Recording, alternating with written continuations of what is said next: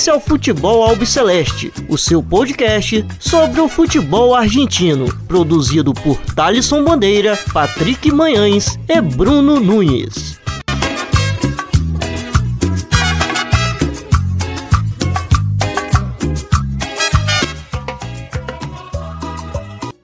Salve, salve a todos vocês que acompanham o podcast do Futebol Celeste. Estamos no ar para mais um episódio. Meu nome é Thales Mandeira. Estou sempre na companhia do Bruno Nunes e do Patrick Manhãs.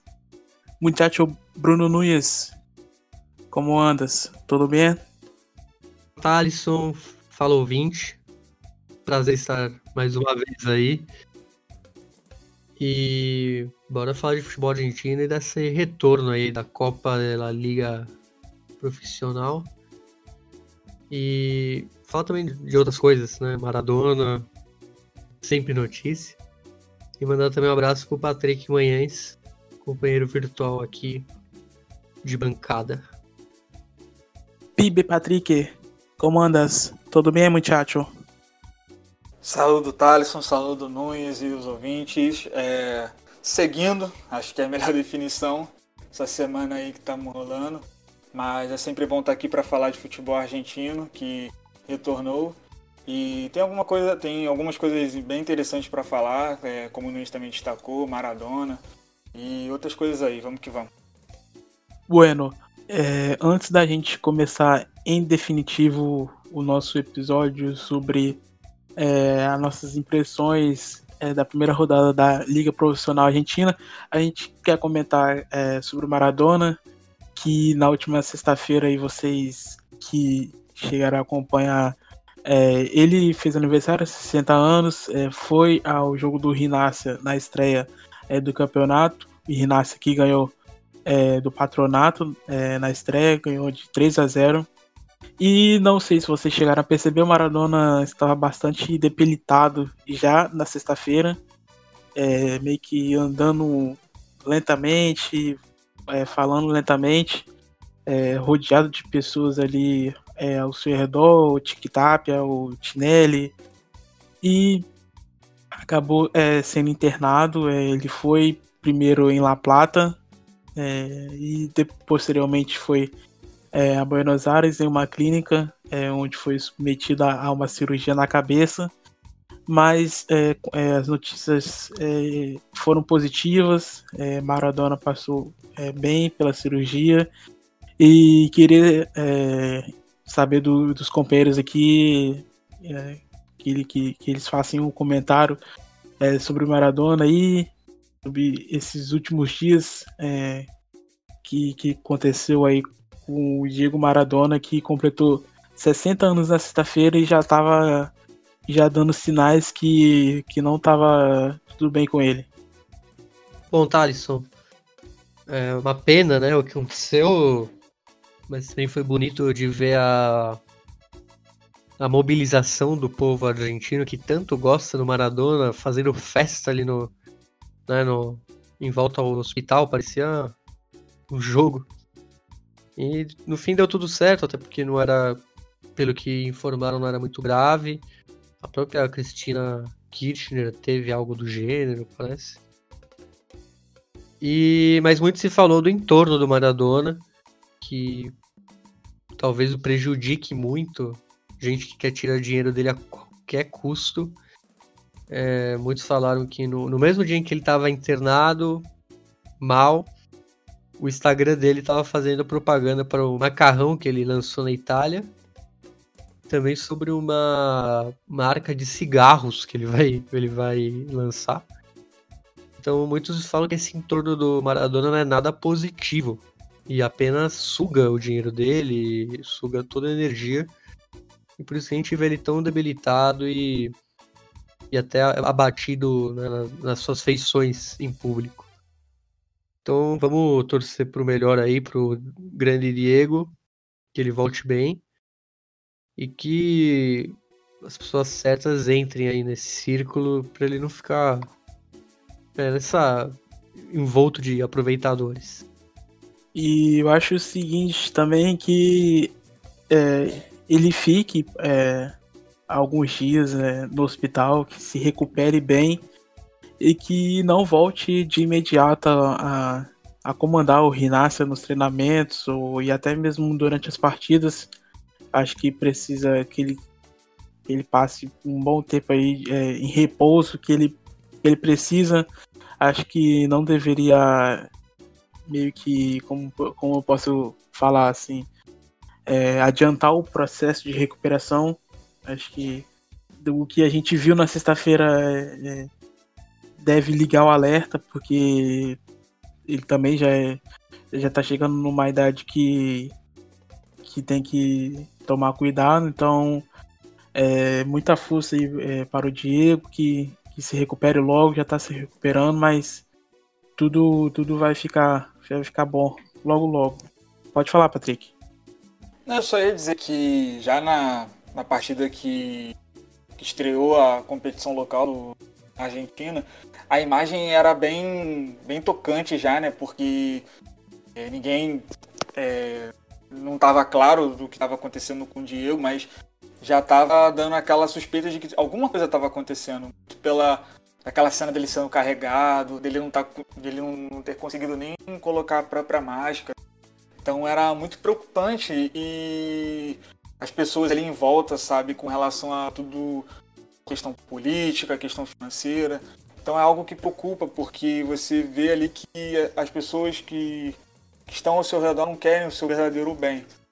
É, querem aproveitar da sua imagem. Então eu acho que o Diego precisa, acima de tudo, ter o seu próprio tempo para recuperar, para se recuperar dessa questão aí de saúde e não e ter uma assistência também do clube para que o clube também não apresse para para volta dos treinamentos e essas coisas assim. Então, eu acho que se o Diego é, tiver uma em torno de pessoas assim que querem realmente o seu bem, tudo vai dar certo. Bueno, então é isso. A gente vai começar em definitivo aqui o, o nosso episódio. Vamos comentar sobre os primeiros jogos é, da, da, da Liga Argentina que se iniciou na sexta-feira, justamente no dia do aniversário é, do Maradona, que completou 60 anos, o Rinácia, que venceu o Patronato por 3 a 0 no El Bosque, é, com gol de Cabo Orneiro, Maximiliano Coronel e Eric Ramírez. É, o que vocês, quais são as suas impressões sobre o primeiro jogo é, do Rinácia primeiro jogo do, do, do campeonato que aconteceu na sexta-feira. Bom, apesar dos holofotes estarem para o aniversário de Dom Diego, a equipe de La Plata teve um início animador nessa competição, até porque ela fez um placar bem é, expressivo contra o Patronato, um 3 a 0 jogando em La Plata. E o ponto mais chamativo da partida, da partida era a insistência da equipe rojinegra de Paraná de ser a protagonista. Priorizaram muito a posse de bola, desde o goleiro Daniel Sapa, só que pegando muito nessa execução. É, mas teve o mérito também do tiro do Diego Maradona de forçar o erro na saída de bola do patrão. Já o Gimnasia, que mandava no, o jogo no El Bosque, aproveitou os erros do adversário e conseguiu boa parte da partida gerar esses erros no próprio campo de ataque e assim castigar o seu rival. Fora os três gols, foram 14 finalizações e 6 no arco defendida pelo Daniel Sapa. É, outro ponto que deve ser elogiado é o sistema defensivo do Gimnasia, que embora o patronato não seja aquele adversário, né, não, não fez uma grande preparação, como a gente até falou no último programa. É, a dupla de zagueiros, que é bem experimentada, vamos falar assim, formada pelo Paulo Goltz, uma lenda em La Fortaleza, ali no, no time do Lanús, também com a passagem no Boca, e o Maximiliano Coronel, tiveram uma grande segurança. É, e mesmo quando era superada, parava no goleiro Jorge Brown é o símbolo desse jogo de transição da equipe de La Plata. É, nessa partida contra o Patronato foi o ponta colombiano Johan Carboneiro. É, ele foi muito importante, não só abrindo o placar, como também tendo grande participação nas chances de maior perigo do tripeiro. É, gostaria aqui de deixar agora para o pessoal os destaques desse o primeiro jogo depois de muito tempo na Argentina, né? Ele tem esse marco, seu primeiro jogo oficial nacional, já que competições internacionais por conta da Libertadores já estavam rolando em território argentino. Pois é, Luiz, é... embora uma postura assim bem conservadora do lado da do Rinásia, era um, um, conservadorismo assim bem explorando a, as tentativas de sair jogando do patronato, né? Eu fiquei bem surpreso assim, né? porque o patronato ela não é uma equipe de grande porte, assim, podemos dizer da questão de elenco, é, peças assim estreladas, mas ainda assim tentando praticar um bom futebol. E isso agradou bastante na partida, embora ah, os erros é, de maneira assim técnicas pudessem é, é, tirarem uma, serem uma grande desvantagem assim mas é, vale ressaltar que é um início de campeonato as equipes não estão nas suas melhores condições é, os técnicos vão ter que ter tempo é, utilizar esse tempo nos próprios jogos para poderem ajustarem as suas equipes então uma coisa que pelo menos é, se mostrou né, nessa primeira rodada nesse jogo é, em específico é que o patronato ele não vai se intimidar e não vai deixar de é, jogar a, a, sua maneira de, ver futebol. E principalmente do lado do Diego, né, que consegue um ótimo resultado, é, é apesar do, do, adversário fraco, é, mas conseguiu fazer 3 a 0 sabe? Então nem as outras equipes é, maior expressão conseguiram ter uma boa iniciativa. É, eu quero destacar principalmente o, o ponta direita, o Rohan Carboneiro, é jovem, colombiano, é veloz, de drible, é, com muita capacidade técnica e também tomada de decisão muito boa. Fora também o, o lateral esquerdo, o Matias Mediuso, né, que teve grande contribuição também quando o Carboneiro não conseguia é, é, gerar um, grande perigo pelo lado direito, o Matias Medjuso conseguia fazer isso pelo lado esquerdo, dar um, dar um equilíbrio. E o meio-campo, Victor Ayala, né, que não só pela uma das assistências dos gols, ele teve também uma. Ele foi fundamental também para fazer com que a defesa do patronato abrisse, né, com tiros de, de longa distância e por aí vai, porque chegou um momento em que o patronato só tava, só conseguia se defender também, porque o, o Rinásia fazia aquela tipo de marcação bem mediana, assim, não tão, não tão próxima do, do, do goleiro, mas conseguia, sem, sem tanto esforço assim, é, recuperar a bola e já ser bastante agressivo. Então eu gostei muito dessa postura. É, a ver como vai ser com equipes mais fortes, mas não deixa de ser um início bem assim, empolgante. Ainda mais no aniversário do Dom Diego.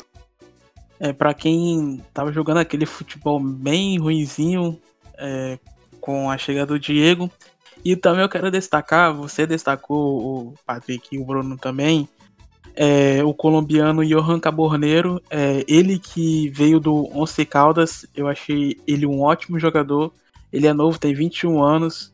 É, eu acho que é, um, uma peça bastante importante para o, para o Rinácia é, nessa competição. Não, eu concordo. É muito também pela maneira que o, que o Rinazia gosta de explorar. É, a, como gosta de explorar, não, como é, tem utilizado esse, essa forma de jogar, né, de, de recuar, de explorar mais é, os espaços deixados, né, para quem está tá se expondo, é o caso do patronato. Mas aquilo, é primeira rodada, é contra uma equipe mais fraca, tem que ver se o, se contra equipes mais fortes o Renata vai conseguir estabelecer essa proposta de jogo. Mas aquilo não deixa de ser empolgante, né? Vale conferir. É um jogador muito talentoso. Acho que vai ser muito importante. Na sexta-feira também tivemos outra partida é, em Córdoba. É, o Tajeres recebeu o News Old Boys é, e o Tajeres venceu pelo placar de 3 a 1 com gols de é, Tenaglia, Pochettino e Valois. E pelo lado leproso, quem descontou foi o Nacho Escoco, é, que retornou é, a Rosário, é, vestindo outra vez a camisa do News Old Boys. É, como que vocês é, enxergaram essa partida de estreia entre Tajeres de Córdoba e News Old Boys? Ah, do lado do News, né, do lado dos leprosos, é um, foi, um, foi um jogo bem decepcionante, né? É, a gente vai falar depois da, da questão da, da expulsão, mas antes mesmo do, do News ter um a menos, o News não tinha facilidade nenhuma, né? Tinha, na verdade, é, tinha muita dificuldade né, de conseguir executar a proposta de jogo do Dario Kudelka, né? Com posse de bola, é, triangulação e por aí vai a expectativa estava muito grande com, com o Escoco, de, de que maneira ele e o Max Rodrigues iriam dialogar, eles que se conhecem bastante, né, pelo próprio News mesmo. E foi isso, né, foi um jogo que se deu muito pela tentativa de individualidade do, do News e com um jogo bem é, coletivo, bem executado do, do Tajeres, né.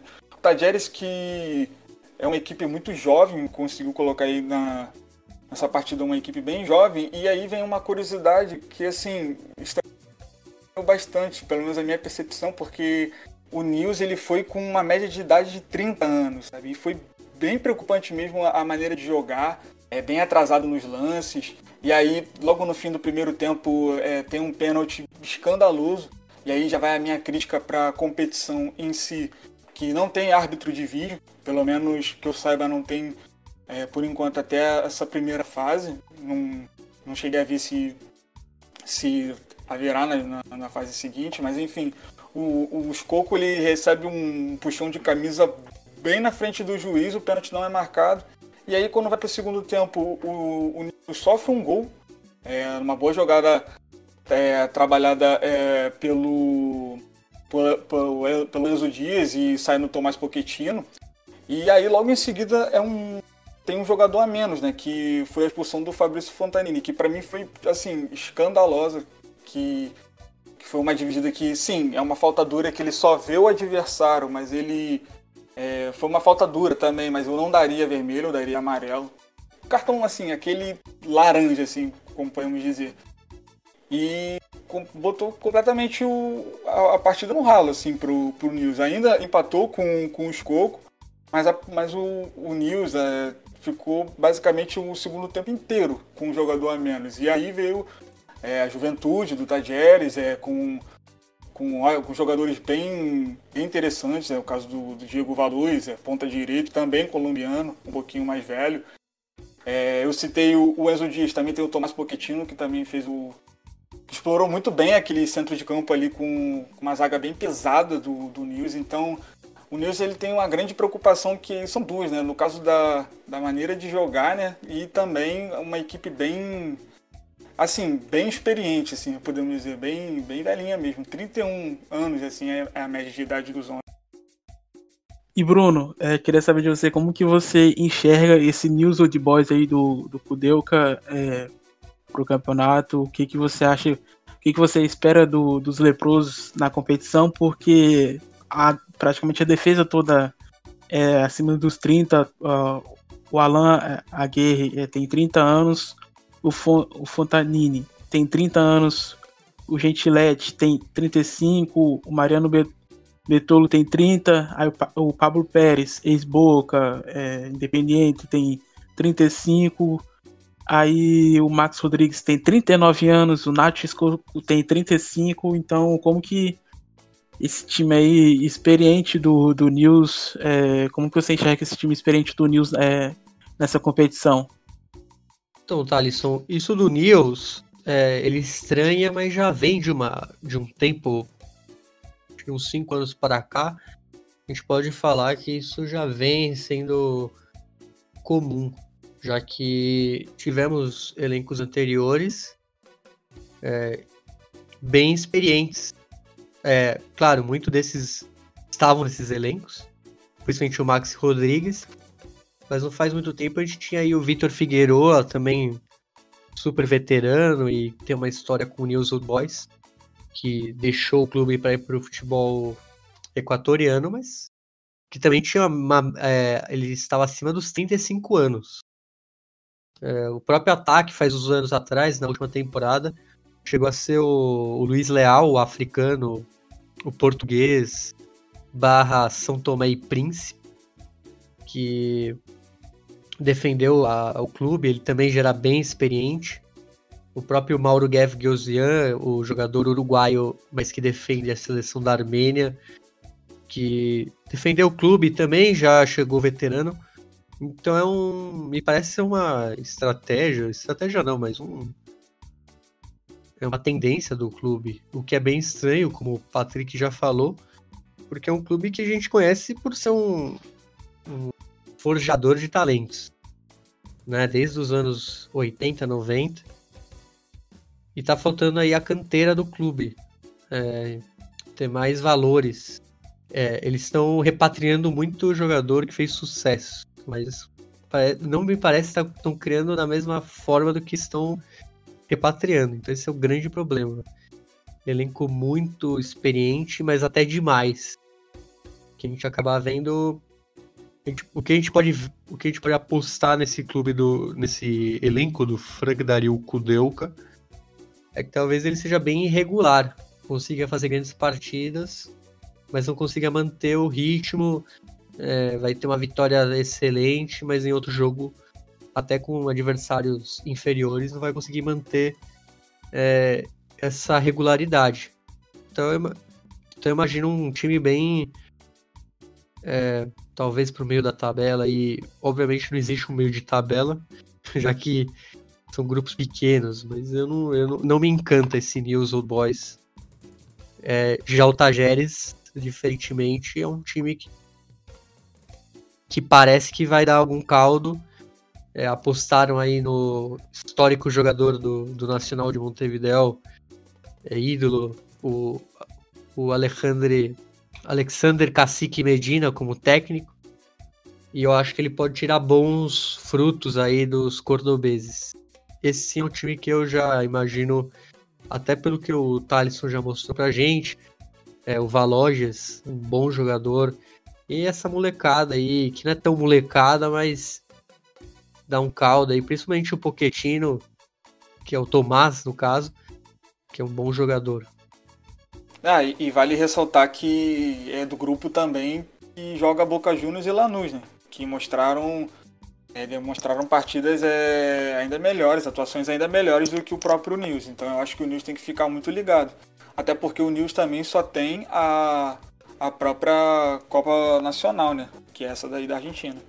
No sábado, o primeiro jogo do dia foi Aldo Civi e Estudiantes da La Plata em Mar del Plata. É, a partida terminou 0 a 0 As duas equipes não movimentaram as redes. É, logo em seguida, em Linieres, é, tivemos o confronto para saber quem é o sexto mais grande. E tem muito essa piadinha aí. Entre Vélez Sácio e Huracan de Parque Patrícios.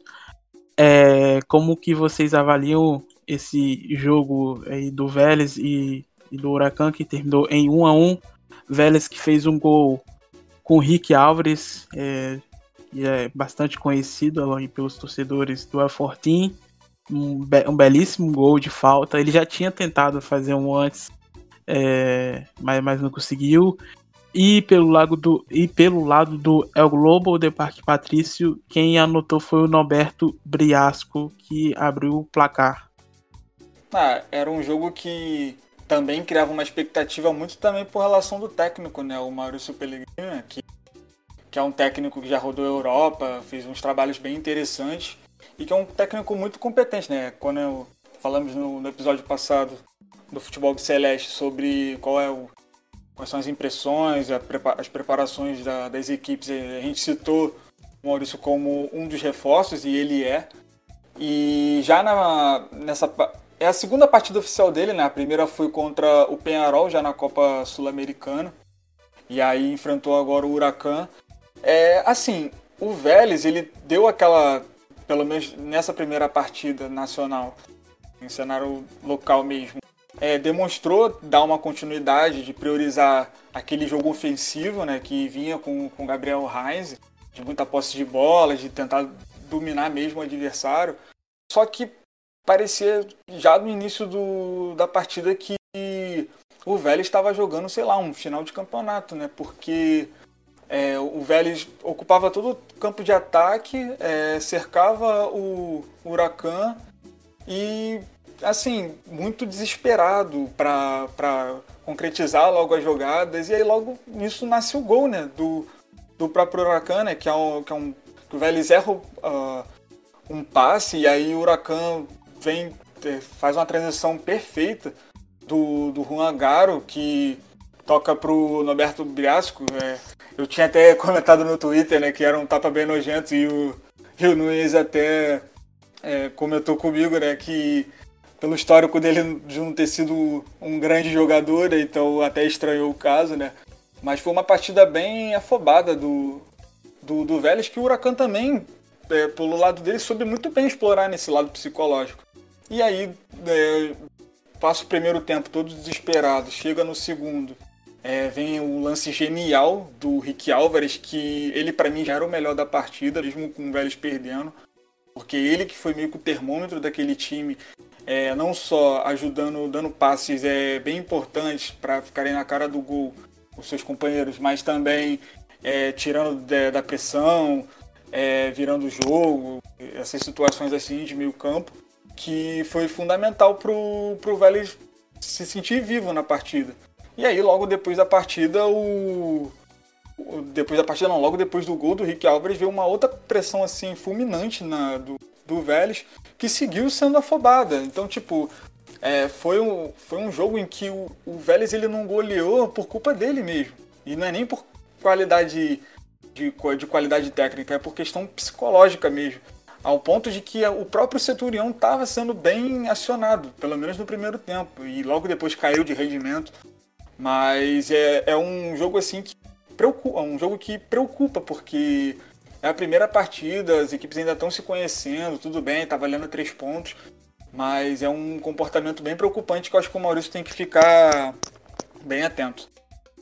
E Bruno, é, como que você é, avalia até o momento esse trabalho do Damonte, que logo é, deixou de, de, ser jogador e, e é, foi efetivado como treinador do, do Huracan? É, Damonte que, que é bastante novo aí. É, e também sobre o Rick Álvares, é, que fez aí tem uma carreira na Itália, passou pela Internacional, pela Sampdoria, é cria de, de Liniers. Então, é que que suas impressões sobre o Rick Álvares e sobre o trabalho do Israel da Monte é, no é o Globo de Parque Patrícios. Então, eu sempre gostei muito do Israel da Monte como jogador. É, não sei se dá para já avaliar o trabalho dele no, no Huracan. Muito, talvez seja muito cedo. É, ele como jogador, acho que não precisa nem falar, é, eu lembro do Arsenal campeão da Sul-Americana, né, o time do Gustavo Alfaro, onde ele era um dos, dos cabeças ali da equipe. Que era uma equipe que também tinha né, Papo Gomes, então estava é, bem servida é, de, de bons jogadores mas que na época a gente não, não conhecia tão bem, até por ser um quadro menor de menor seleção em Buenos Aires. É, sobre o Rick Álvares é legal ver essa volta. O jogador identificado com o clube, com a torcida. É, mesmo não tendo torcida no momento. Mas é bom ver se. Eu já até falei, né? Das repatriações. Ele não volta. Talvez ele, ele ainda tenha ainda muita. Muito gás para queimar aí. No Vélez. No Vélez Sarsfield. É, tô rindo porque só porque eu falei da torcida, o pessoal acha que tô pegando no pé dos, dos índios de Vélez, só porque eles têm uma fama aí de não ser não ser tão presentes. Olha lá, e não vai comprometer a gente. É. E, e, uma, e só para complementar, é que o Patrick falou que eu não sou muito fã do Norberto Briasco, mas é até porque é, uma pitadinha cultural, vamos dizer assim, geopolítica. Tá tendo uma guerra agora no Cáucaso, né, entre Armênia e Azerbaijão. E, e se alguém pudesse ser convocado nessa guerra é o Norberto Briasco, já que ele tem a cidadania armênia. Ele que usa o nome Briasco Balekian na seleção, ele é convocado na Armênia. E vejam só, às vezes ele recebe passes de Henrique Mkhitaryan, mas no Huracan não é o caso. Então, vamos ver como ele se vira no Huracan. Apesar que acho que no, no elenco total, o Huracan é melhor que a Armênia, né? Mas acho que o Mictarian servindo o Norberto Briasco tem uma. Ele deveria ser um pouquinho mais efetivo. Mas vamos ver o que rola aí. É, vale também acrescentar que no trio de ataque do Huracan tem o Chaves, né? Aquele que era do Boca e agora tá no São Paulo, né? Ah, é. Tem o Mictarian, mas tem o É, Chaves. pouca diferença, né? Não... É ali no, é no photo finish, né? Você não sabe quem é quem ali. É, bueno, outra partida que tivemos no sábado foi Argentino Júnior e São Lourenço, que terminou empatado sem gols em La Partenal. É, acho que o, o- o único destaque positivo para esse jogo foi a belíssima camisa do Argentino Júnior, do Abicho, que foi a camisa em homenagem a- aos 35 anos é, do título conquistado da Libertadores. Porque de resto, fora a, a estreia do Mariano Souza como treinador do São Lourenço, né, companheiros? Sim, sim. Ah, no caso do- desse jogo do, do Argentino Júnior e São Lourenço, o outro lado, assim, positivo que pode gerar, ter gerado nesse empate é que o Aldocive e o Estudiantes também empataram. Então, tipo, tá todo mundo igual ainda. É como se a primeira rodada ainda não tivesse acontecido. Então, é mais, é mais um tempo ainda para trabalhar, é, colocar a equipe ainda no casco ainda, para poder de ter essa maratona de jogos. Lembrando que, se eu não me engano, é, nenhuma dessas equipes do, do- dos grupos estão em competições internacionais. Então, vai ser uma. Assim, não vou dizer interessante, mas vai valer ainda dessa disputa. Para quem, pra quem vai classificar, no caso. E no antes, antes de passar para você, Bruno, perdão, antes, antes de passar para você, é, o no lado do, Argentino Júnior, é, provavelmente foi a última, última partida do Batachini, é, ele que estava ali quase indo para o Boca Juniors, é, só que recebeu uma proposta do México, então ele já provavelmente vai estar de saída, não estará presente na próxima partida do El Bicho. Eu ia falar do que é meio decepcionante ver esse placar, já que pelo- até pelos técnicos. O Diego Dabove, ele é muito elogiado pelas equipes que ele pela- pelo, pelo último ano, principalmente dele com o Bicho. E o Mariano Souza é um cara que eu sempre tive vontade de ver um time da Argentina. Ele que tem uma visão mais é, vamos falar ofensiva de jogo, talvez um bielcismo, mas que ele nunca conseguiu, talvez, ter muito sucesso. Já que ele treinou em outras partes. Eu lembro de uma passagem dele pelo Sporting Cristal do Peru, mas ele não, ele não conseguiu traduzir essa ofensividade em, em grandes títulos ou até resultados. Então, é, na, quero ver mais esse São Lourenço do Mariano Souza. Mas como a gente viu aí, o 0 a 0 é realmente decepcionante esse primeiro jogo das duas equipes, mas até pelos técnicos que, que eles têm. E o último jogo do sábado é, em La Fortaleza foi o Lanús e o Boca Juniors. O Lanús aí que ficou tantos dias sem jogar, o Diniz falou até que é, estavam parados e tudo mais. É, uma boa partida. É, Lanús que vem jogando, eu acho, vem jogando bem assim é, para, para um clube que estava tantos dias parados e não é, tem disputado competições internacionais, então acho que o foco deles vai é, ser na briga por conquistar uma vaga aí na final, mas vamos ver como que vai seguir adiante. É, o jogo terminou em, umas, é, em 2 a 1 para o Boca Juniors, é, pelo lado chinês, quem fez os gols foi é, Carlitos Teves e o Antiope Ábila. E pelo lado do El Granate, quem fez o gol foi Pepe San, intermi- o interminável, né? Como, como dizem. É, e antes de passar é, para os muchachos, eu queria fazer um destaque também para o Pedro, Pedro de la Vega, é, que é um jogador jovem e que vem chamando bastante atenção na Argentina. Então, daqui a alguns anos aí já pode estar indo embora. É, companheiros, é, suas impressões para essa partida aí entre Lanús e Boca Juniors. Olha, eu achei uma, uma partida bem equilibrada. É, mas pegando o contexto de cada, de cada uma das equipes, eu acho que a semana do Lanús ela foi muito boa. Porque o Lanús ele joga antes, antes contra o Boca, ele joga no final de semana. E aí, antes disso, no meio da semana, ele joga contra o São Paulo, é, 200 dias sem botar uma partida assim oficial. É, vence é, por 3 a 2 e no final de semana faz um jogo com o mesmo time é, praticamente o mesmo time, é, bem acirrado com o Boca. É, chegou a ter momentos da, da partida em que o Lanús foi muito superior. É, e eu acho que no, no quesito do, na questão do Boca, deveu um pouco nessa, nessa partida por demonstrar, não por demonstrar, mas por ter já tido um histórico assim de uma sequência de jogos já pelo segundo turno da Libertadores, já estava classificado, ainda jogou amistosos. Então é, era era meio que uma cobrança assim do Boca ser, ter uma imposição ainda maior, né? Porque não só é, pelo, pela sequência de jogos, mas também pelas peças que, que o Boca tem, né? Peças bem interessantes, peças experientes também. Eu acho que do lado do, do Boca Juniors, acho que o maior destaque é o lateral esquerdo Fabra, muito porque ele estava do, do, mesmo lado que o Cardona. E aí eu não entendi muito o jogo, a escalação do Boca, porque o Ian Russo ele escala, faz uma espécie de um 4-4-2 com o Boca. E aí ele bota o Cardona do lado esquerdo, na ponta.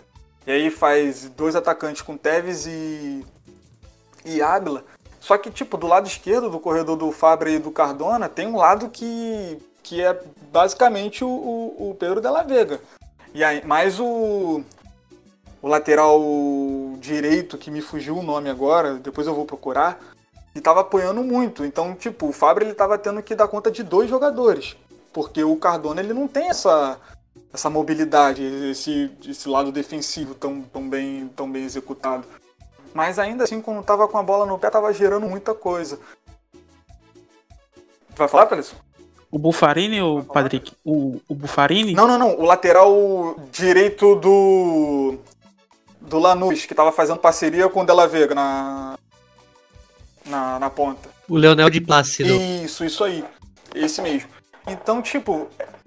Inclusive, foi ele que postou a foto com a camisa do Daniel Alves, né? Depois do jogo contra o São Paulo. É, se eu não me né? engano, foi ele mesmo. Do lado do Lanús, mesmo perdendo, pô, demonstrou em questão de resultado e de desempenho, teve uma ótima semana. É, conseguiu é, acima de tudo, superar o lado físico né, e um pouco mental também. É, embora esteja na Copa Sul-Americana, essa Copa Nacional na Argentina também é uma possibilidade de título. Então eu acho que é um trabalho, por enquanto, bem feito do Luiz Ubedi. Eu não sei o que vocês acham, mas eu acho que é positivo, sim. É, é claro que, claro, entendendo todo o contexto perder na estreia não é legal, tudo mais, mas levando em consideração a semana que o Lanús teve para trabalhar a equipe, eu acho que foi uma boa partida bem apresentada. Ainda mais ainda com o Pep Sandy ainda. É, o Lanús é, pagou pela semana intensa. Já o Boca, como ele se classificou, tá tranquilão. Ele pode até se focar nesse início. Como a gente já falou ali na análise no episódio anterior, é um time que pode focar bastante nesse começo da Copa. E mas mesmo assim, como vocês falaram, o Lanús é um time, acho que é um time sempre a ser respeitado. Vem de boas temporadas, trabalho do subir o dia costuma ser serem bons. É, ele, ele é identificado com o clube. E tem essa esse ataque aí justamente com o Pepe Sandy, que é um, um craque, mesmo sendo um quarentão. E como a gente falou, tem bons nomes, né? O Pedro de la Vega, o de Plácido. E a épica vitória, vitória não, né? Uma derrota, que foi uma vitória contra o São Paulo nessa, nessa semana. Então acredito que o Lanús talvez se empolgue mais ainda com a Sul-Americana. Então tem esse ter essa dualidade de talvez começar a optar totalmente a Sul-Americana para. Até porque a Sul-Americana também dá uma vaga e é um time que já está acostumado a ganhar competições internacionais, já que já foi campeão da, dessa mesma competição que também já ganhou a Copa Comembol nos anos 90. Então vamos ver o que aguarda o Granate. E o Miguel Henri Russo, ele tá invicto ainda pelo Boca, né? Ele não perdeu nenhum jogo, porque até o momento foram 15 partidas é, com 12 vitórias e 3 empates e um título conquistado. É, como que você avalia essa segunda passagem dele pelo clube bosteiro, o Bruno? É, é, o Boca aí que mescla com jogadores experientes, aí tem o Capaldo, aí tem o Campo, é, Campuzano, é, tem essa volta aí do, do Cardona, os colombianos aí no Boca Juniors, é, como que você avalia? O Miguel Anker Russo, até pela história dele com o clube, ele é muito identificado e acaba combinando com a equipe. É um cara que se adapta fácil a todo esse entorno chinês, que é bem difícil para um novato. Ele não sente essa, essa pressão logo no início e a gente pode ver nos resultados que ele vem conseguindo. Não acho um revolucionário da, da prancheta, nem nada. Mas é uma fórmula que tá dando muito certo para um time que tem ótimas peças. Então, é, até vi no Lé os caras falando, ah, será que deve continuar? E, e tipo, pra que esse tipo de pergunta? Sendo que o cara tá, tá fazendo funcionar direitinho esse time do Boca Juniors. acredito que ele é um time que vem forte aí, até pela regularidade dos times do Miguel Angel Russo. Vamos ver o que o, o que esse Boca nos, é, nos, nos, nos, vai oferecer até o final, final do ano.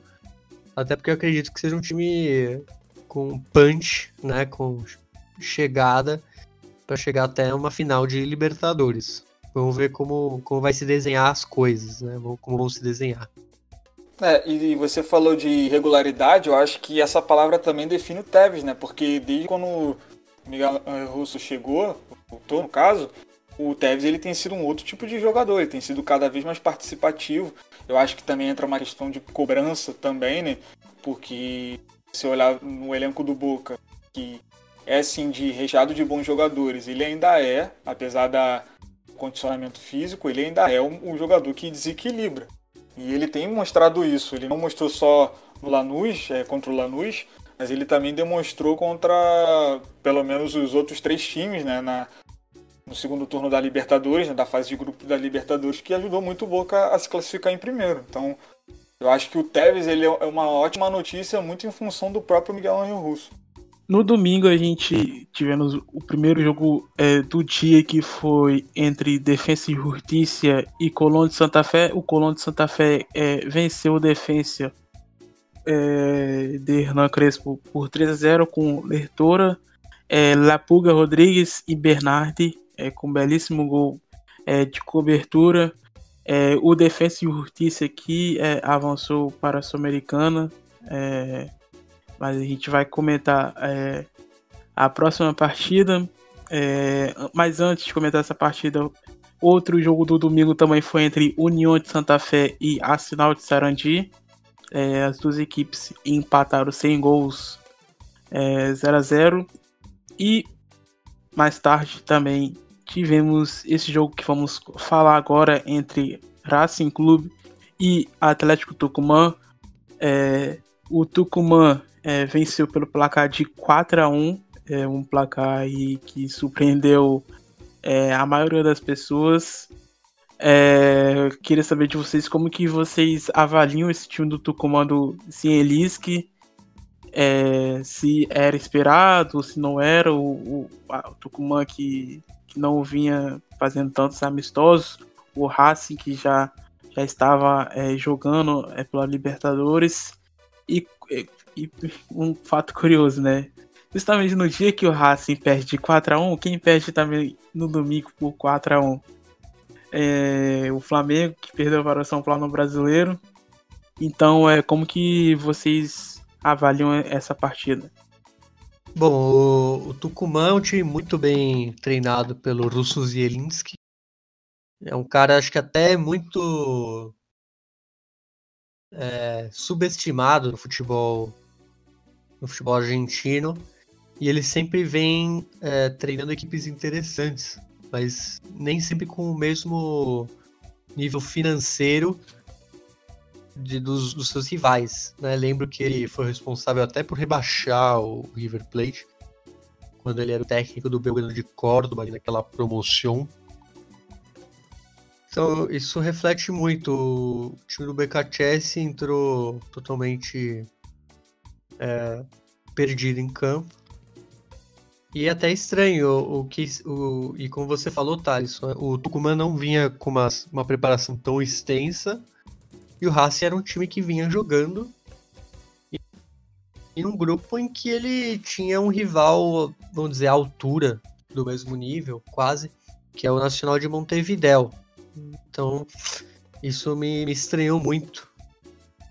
O, é, o quão é grande foi esse placar pro Tucumã. Apesar de Tucumã ter ganhado, não, para mim não ter sido uma surpresa, já que é uma equipe que cresceu muito no futebol argentino e, e acho que a, a previsão é que a cada ano seja um time que sempre faça essa, uma diferença nos campeonatos. E é, e é, bom porque é de uma região que ama futebol, tem um clássico dos mais apaixonantes do país, que é o entre o Atlético Tucumã e o San Martín. Então vamos ver o que o Zielinski é, vai trazer nos, nessas próximas rodadas. É um time que eu aposto que pode chegar longe. Bom, no caso do Racing é, é bem estranho, né? Beirando assim de preocupante, né? Aquele alerta é amarelo, né? Porque o Racing ele classifica né, na seu grupo né, da, da Copa Libertadores e depois disso ele teria é, essa competição para também colocar a equipe é, pronta né, fisicamente para jogar a, as oitavas né, da Libertadores que vai jogar contra o Flamengo. Então até esse intervalo de jogo das oitavas, se eu não me engano, teria esse contra o Atlético Tucumã 3, já preocupa bastante, né? Porque você já inicia essa competição que teoricamente é um time inferior no sentido de elenco, é, de time mesmo.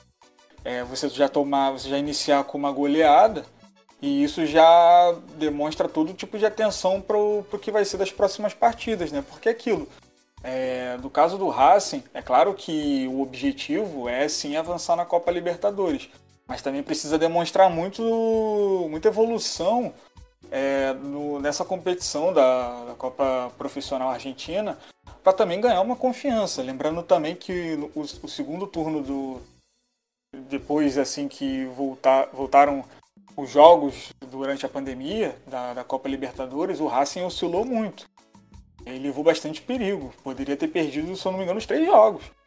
Então eu acho que é necessário bastante atenção com o trabalho do BKSS.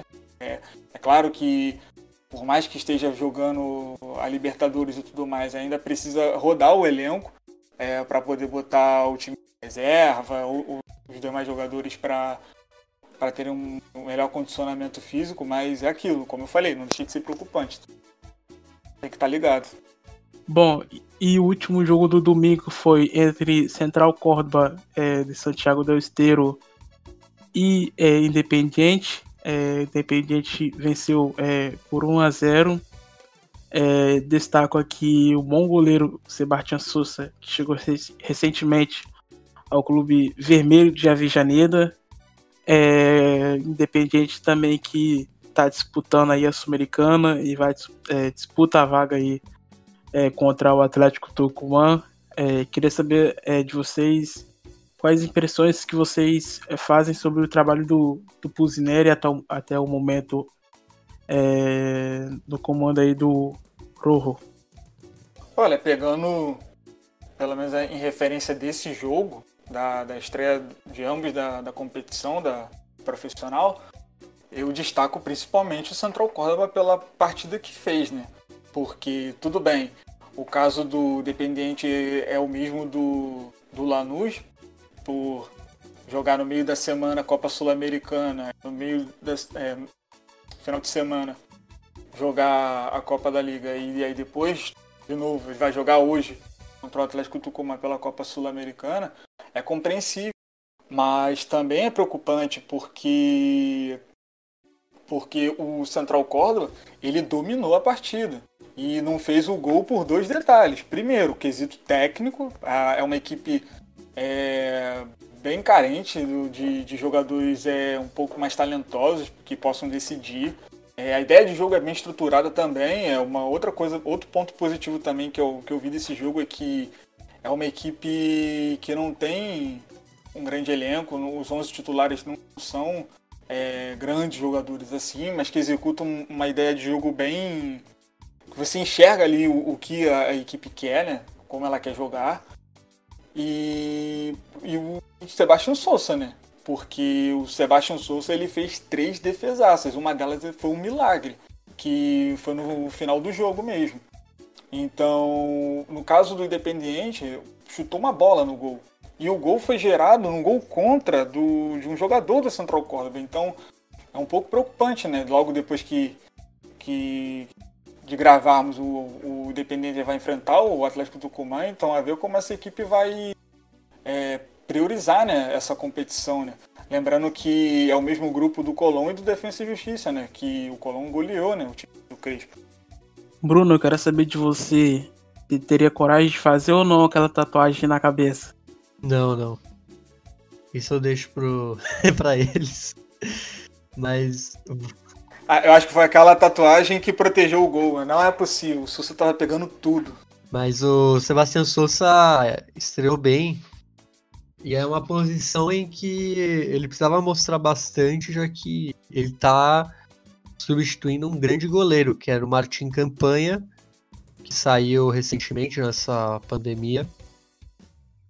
Para mim, um dos melhores jogadores que tinha no futebol argentino, na posição, talvez junto com Andrada. E ele acabou deixando a equipe e o Sousa, nessa primeira partida, deixou uma ótima impressão. Então, eu, eu acredito que ambos uruguaios, né, e etc. Eu acho que o Sousa vai ser já, já teve uma experiência no futebol argentino e me parece ser um bom guarda-metas aí pro time de Avejaneda. Já o Central Córdoba é aquilo, né, que a gente falou no programa passado. Foi o time que mais contratou, que mais mudou é, e surpreendeu positivamente. Acredito que talvez os próximos jogos esteja mais entrosado é, e possa talvez até ganhar algumas partidas. Seria bom porque é um, um campeonato de tiro curto e até acho que poderemos ver alguma zebra, até pelo, pelo tamanho da competição. Acho que a gente pode ver algum time meio outsider aí nessas fases é, brigando pela vaga pela Libertadores. Na segunda-feira a gente teve Rosário Central e Godoy Cruz. Rosário venceu pelo placar de 2 a 1 com gols de Pedro Orreda e Lucas Gamba. E pelo lado do Godoy Cruz, quem marcou foi o Hugo Silva. É, o Canaja é, teve a estreia, a primeira partida oficial do ídolo é, Kili Gonzalez. É, como vocês avaliam esse primeiro jogo do Kili Gonzalez é, à frente do, do Rosário Central? E também um destaque aqui para o Emiliano Vecchio, é, que já teve participação aí no Santos, já atuou pelo Santos, é, fez uma boa partida pelo Rosário Central. Queria saber de vocês as suas impressões sobre essa partida. Ah, é, é o tipo de partida que você vê que empolga, mas é, é, é, aquela empolgação que você precisa principalmente respeitar o processo, né? No caso, principalmente do Kili, né? Que foi a primeira partida dele oficial, né? Como falou, Thales. E é um time também que, pelo menos no quesito de ideias, ela, ela também é uma equipe que tem mostrado bastante, tem deixado claro que ela, que ela quer né, realmente, né? como ela quer sair jogando, qual é a participação da, das referências técnicas. Você pega o Vecchio, que é, foi bom é, ver essa partida do Vecchio, que bate aquela, aquela felicidade de que é um jogador que, tendo regularidade, jogando, não se machucando, ele tem tudo a agregar naquela equipe do, do Rosário Central, né? É, não só no quesito técnico, mas também de liderança, né? que também é o capitão dessa equipe. É, e foi uma partida bem positiva. É, no, no, caso do Godoy Cruz também, uh, o, o, Godoy Cruz ele só não, não, não, garantiu assim a vitória, muito também no quesito de detalhes. Logo no primeiro minuto de jogo, é, o Martin Orreda ele perde um gol cara a cara. É, e logo depois, como o, o Rosário Central já estava 1 a 0 o, o, Godoy também perde um gol sem goleiro. Então, tipo, chances foram criadas, mas elas não foram muito bem aproveitadas. Né? E no caso do, do Rosário Central, eu acho que pelo fato também de estar tá voltando agora, eu acho que ela precisa também de um tempo para poder se readaptar na, na, na parte física. Porque ela caiu é uma equipe que caiu bastante de um tempo para o outro, normal, é compreensível, mas ela não deixa de ser empolgante. Então eu estou muito curioso para ver o Rosário Central do Kili Gonzalez. Uma boa, boa estreia, mas como o Patrick falou, temos que respeitar o processo, tem essa empolgação inicial. É, acho que a gente viu isso no Vasco esse ano. Então é bom a gente dar uma maneirada. Mas é bom sempre começar com vitória. Era um jogo era um jogo bom para começar, é, dois times do interior. E, e, é bom ver também Emiliano Vecchio voltando ao futebol argentino, desde que acho que a última vez que ele tinha jogado lá tinha sido no, na terceira divisão do interior, quando ele jogou pelo Defensores de Belgrano de Vija Ramajo, e ele voltou bem, bem mais experiente. Claro que acumulando passagens por gigantes, como Santos, Colo-Colo, é, União Espanhola, creio que vai agregar, pelo menos pelo que ele mostrou nessa primeira partida, parece que vai agregar muito ao time do Kili Gonzalez. E o último jogo que aconteceu só na terça-feira, que deveria acontecer no domingo, foi entre River Plate e Banfield.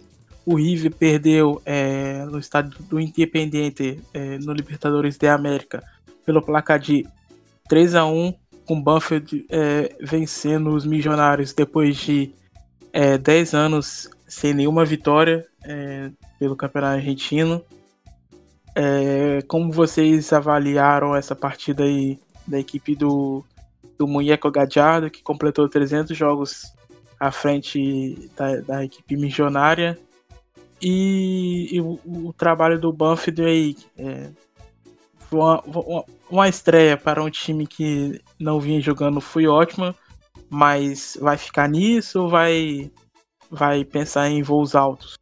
É, apesar de manter a estrutura da equipe vencedora, é, o River acaba que ele não, ele não foi capaz de furar o bom jogo defensivo do Banfield. É, principalmente pelas oportunidades de gols que foram criadas a partir de iniciativas individuais, principalmente do Nico de la Cruz. É, eu creio que, até porque a gente viu lá, é, o, o River estava meio disperso. É, creio que vai alcançar voos altos, mas ele realmente estava disperso por conta. Não sei se é o Aue da Libertadores, ou até por se achar um time mais preparado por já estarem em funcionamento. E além, e além disso, tem a. Tem aquela. A eterna dívida né, de Gajardo em torneios nacionais. Internacional ele, é, ele tem um aproveitamento muito melhor do que no, no seu próprio campeonato. Como a gente viu na última Superliga.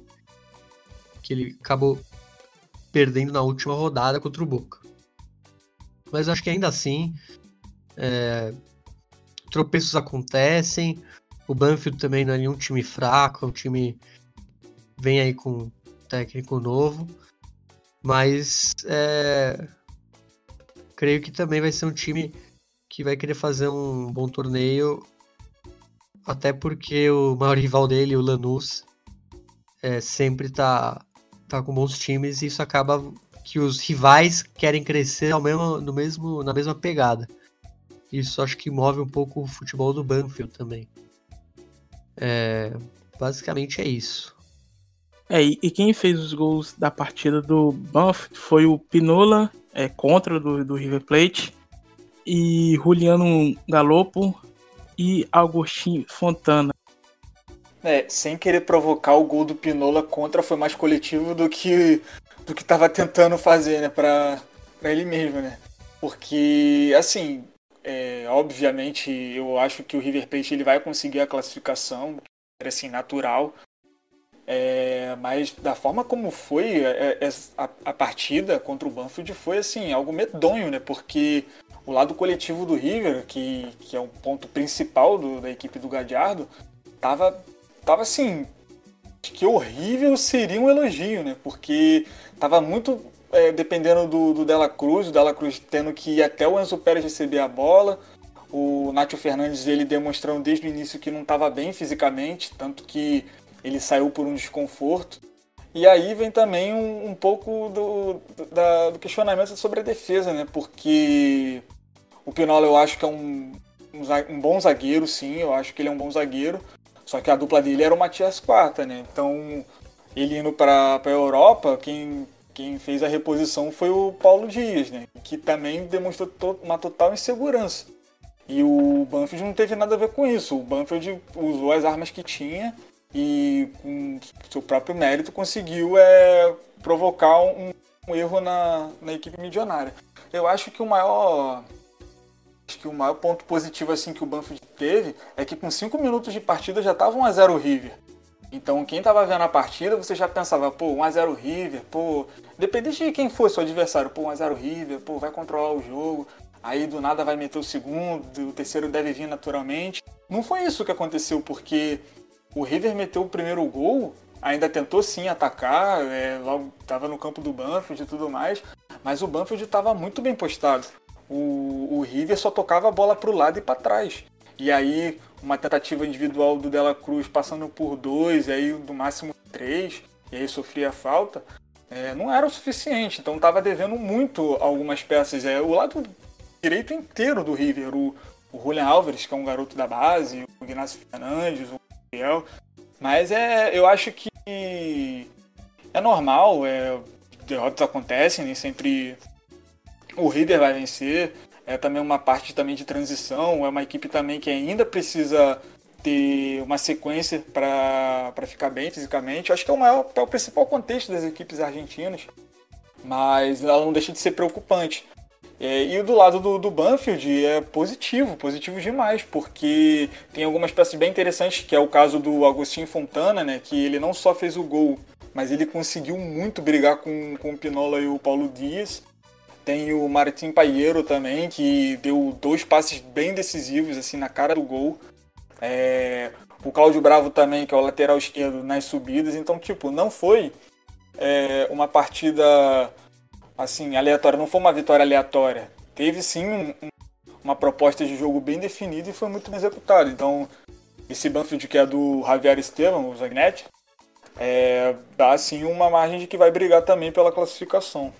E Bueno, é, dando uma passada aqui, como essa semana teve é, equipes argentinas é, na Sul-Americana, a gente vai falar os estados e as equipes que avançaram é, na quarta-feira.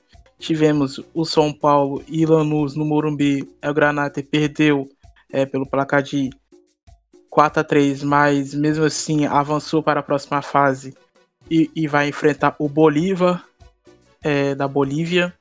É, o Defensa e Justiça é, recebeu o Esportivo Luquenho do Paraguai e empatou em 1 a 1 e na próxima fase vai enfrentar o Vasco.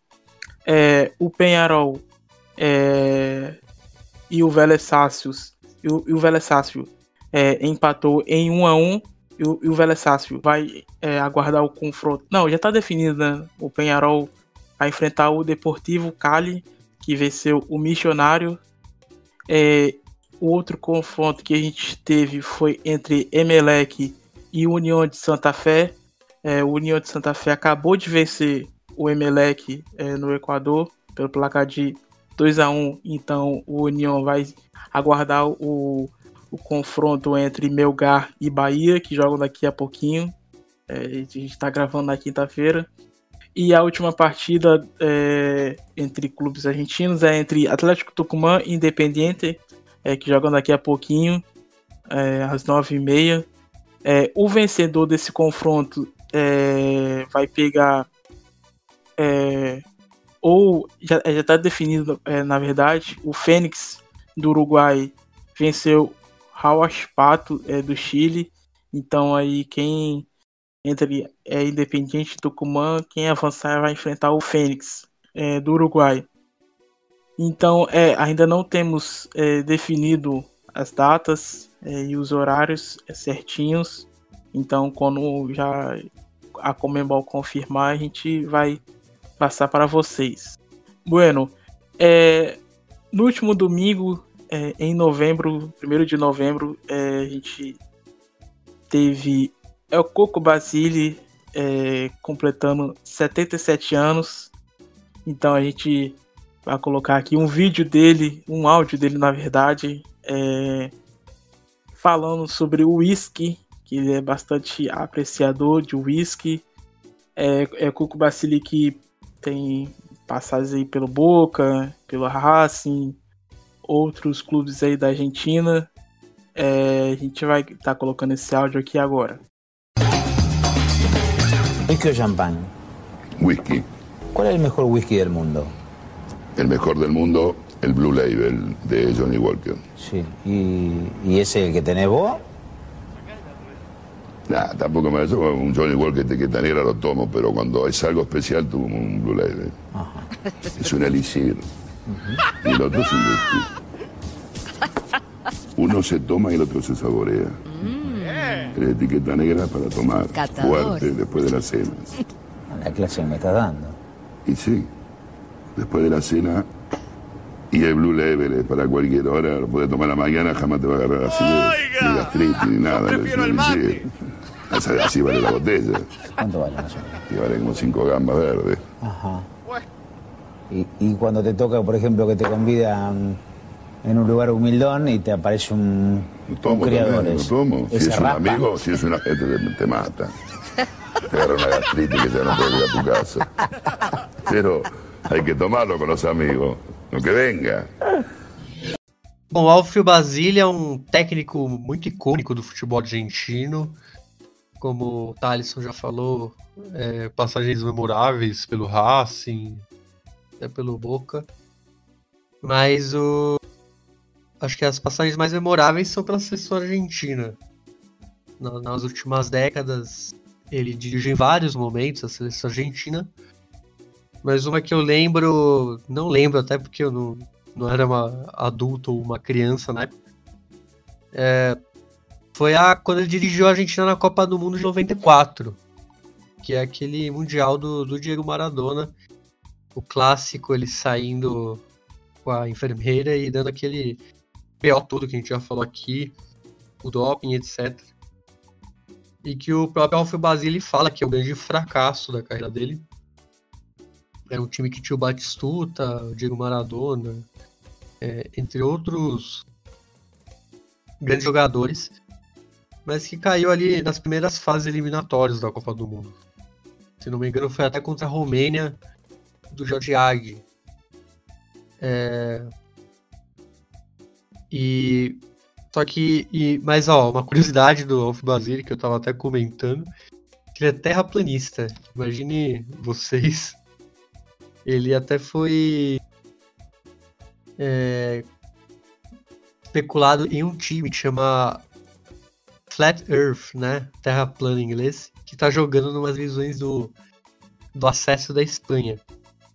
Já que ele, ele é um grande fã dessa teoria.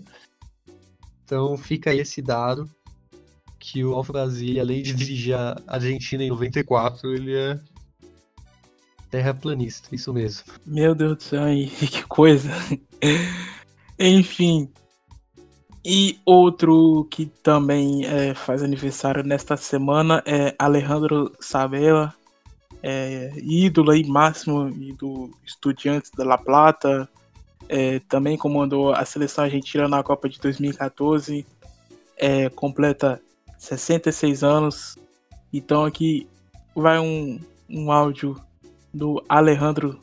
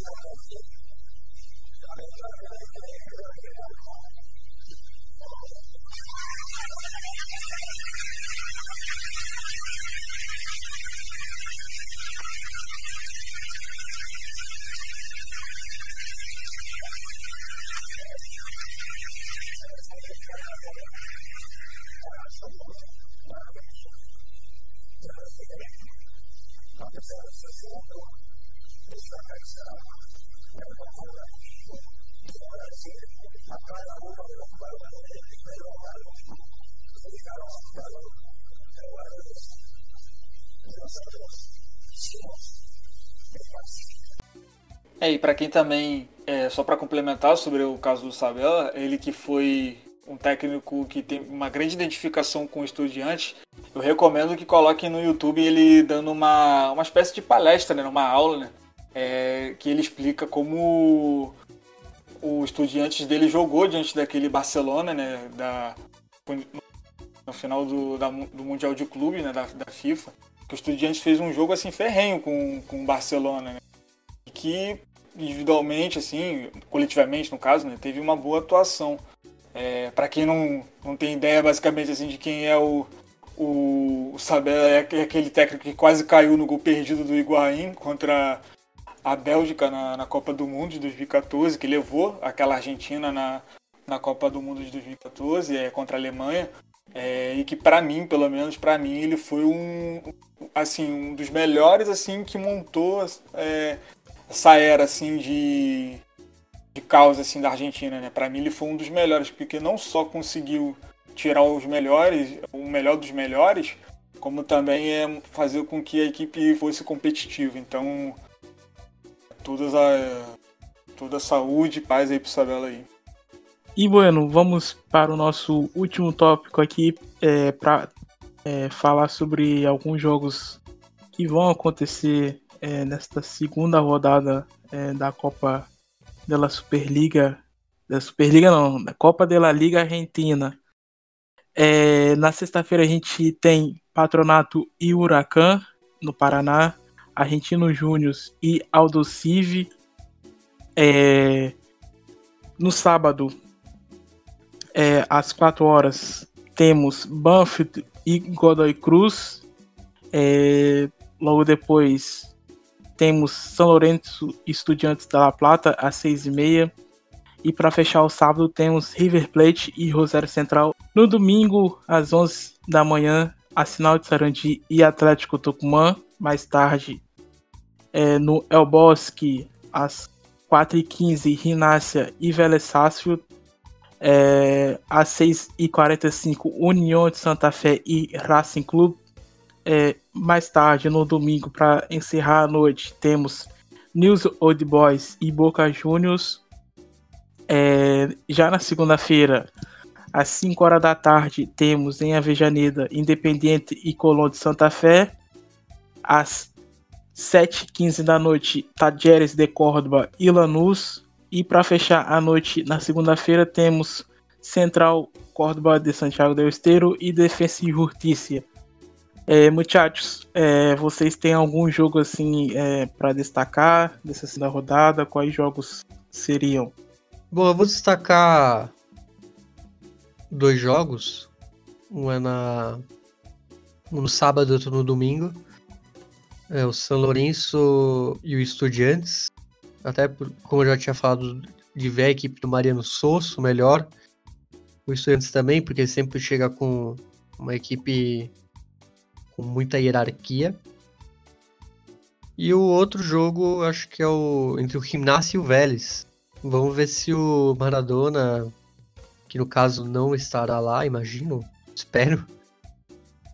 Se o Gimnasia mantém os, a, o bom resultado, só que dessa vez contra um adversário mais, mais gabaritado que esse Vélez do Maurício Pellegrino.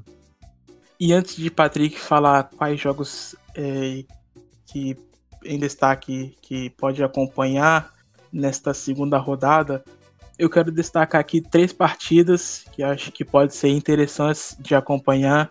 É, duas no sábado, que vai ser entre São Lourenço e Estudiantes de La Plata, e depois o River Plate, que vai receber o, Rosário Central. E no domingo, é, também vou destacar esse jogo que o Bruno Nunes disse, entre Rinácia e Vélez Sácio. Bom, eu vou de River Plate e Rosário Central, né? Pelo caso do, do Rosário Central, se ele consegue dar uma continuidade e ver se consegue melhorar, né? Tirar como um aprendizado do que teve contra o Godoy Cruz e se o River Plate consegue, é, enfim, é, pontuar segunda partida. Eu vou no, no domingo às 9h15 com News Old Boys e Boca Juniors, muito pelo tamanho da camisa também. É um jogo assim, bastante. E eu vou também. É, a terceira opção é o jogo de segunda-feira, né? É, 9h30, Central Córdoba e Defensa e Justiça. Muito para saber também se o Defensa e Justiça tem uma.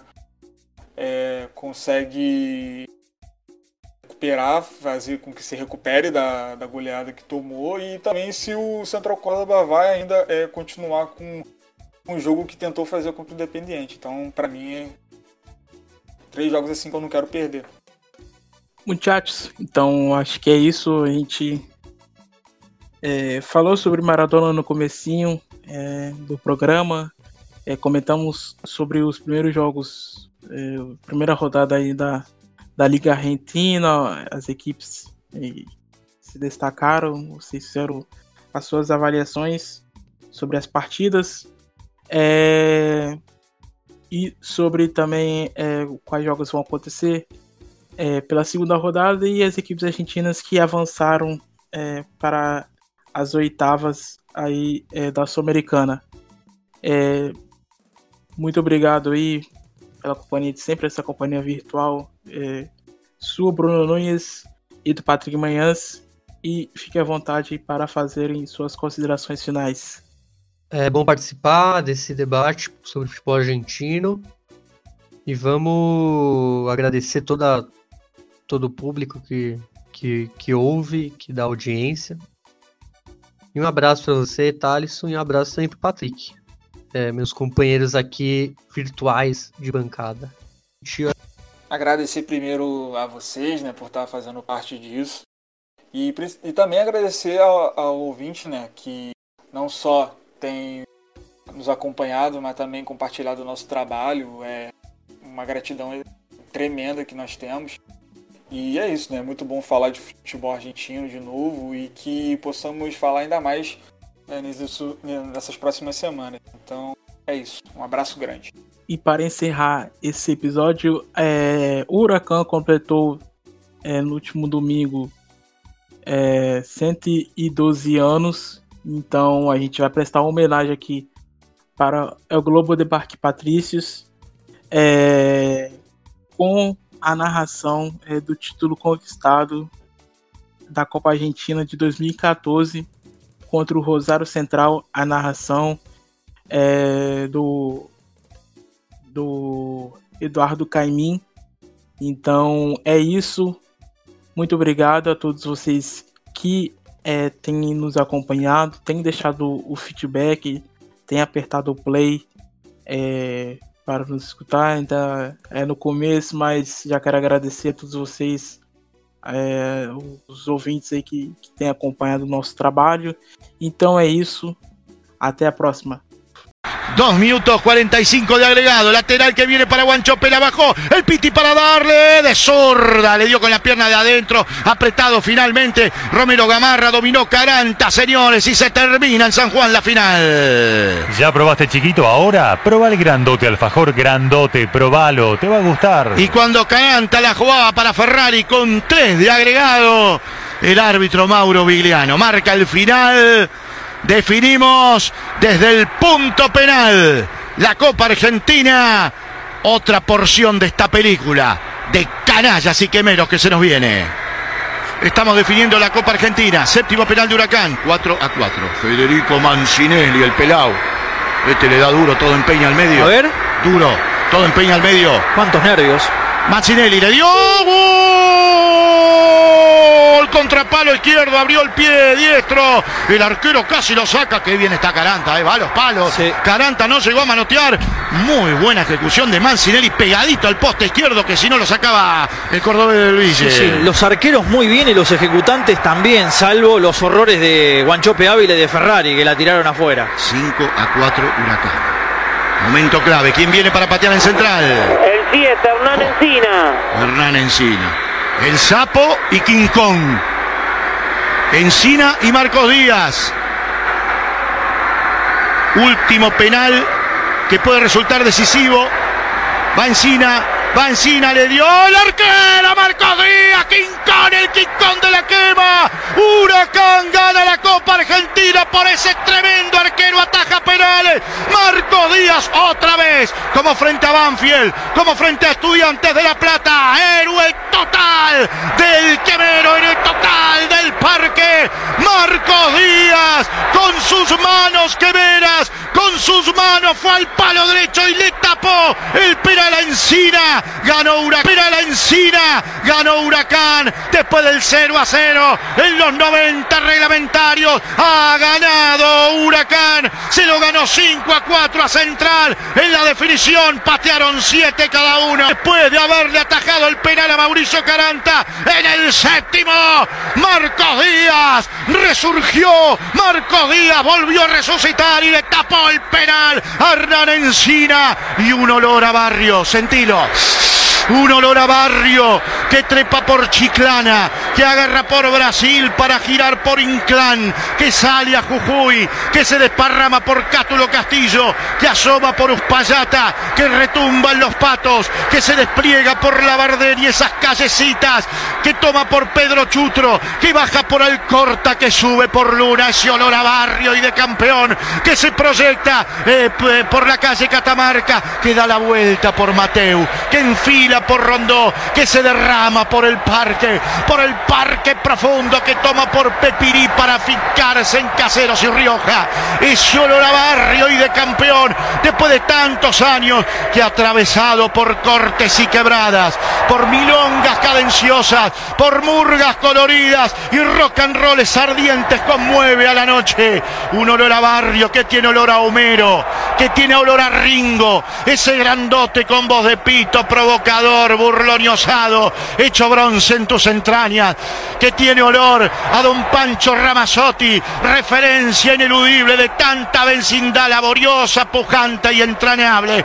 Ese olor a barrio y a campeonato globo. Y frente al gran acontecimiento, el alumnado del Bernasconi reclama horas libres para la gran celebración. Y además, a los pibes que están pidiendo pista, que asoman en el Sardá, le van colgando baberos con forma de globo en el Pena, aún con los agudos. Por un instante las buenas nuevas de San Juan son el mejor antídoto.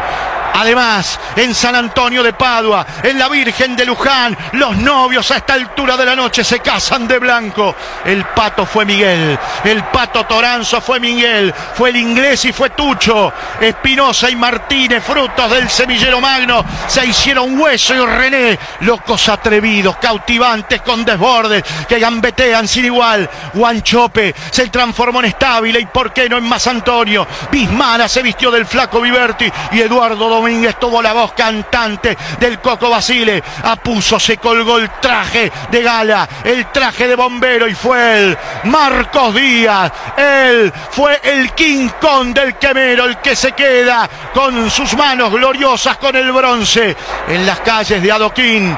Los fatigados camiones de los transportistas provocan un coro de bocinazos voluptuosos como testimonio firme, emprendiendo viajes a tierras lejanas. Los besos de los enamorados en el barrio son más dulces y prolongados. Los abrazos ocasionales a esta altura de la noche, en este instante supremo, entre fanas que se cruzan, que se buscan, son en las veredas rotas eternos. Caen lágrimas de orgullo y todos, absolutamente todos, confluyen inevitablemente en el palacio, en ese palacio que los recibe, en la casa del globo. La mole de cemento los recibe con una mueca emocionada. Son artífices todos ellos, quemeros desde la más edad, artífices y protagonistas de una hora atravesada por el orgullo y el honor. Aunque el ascenso por estos tiempos se transforme en una carrera con obstáculos tan empinados como indescifrables, el canto huracanado parte desde el alma quemera. Somos del barrio, del barrio de la quema, somos del barrio de Ringo Bonavena, huracán campeón de la Copa Argentina.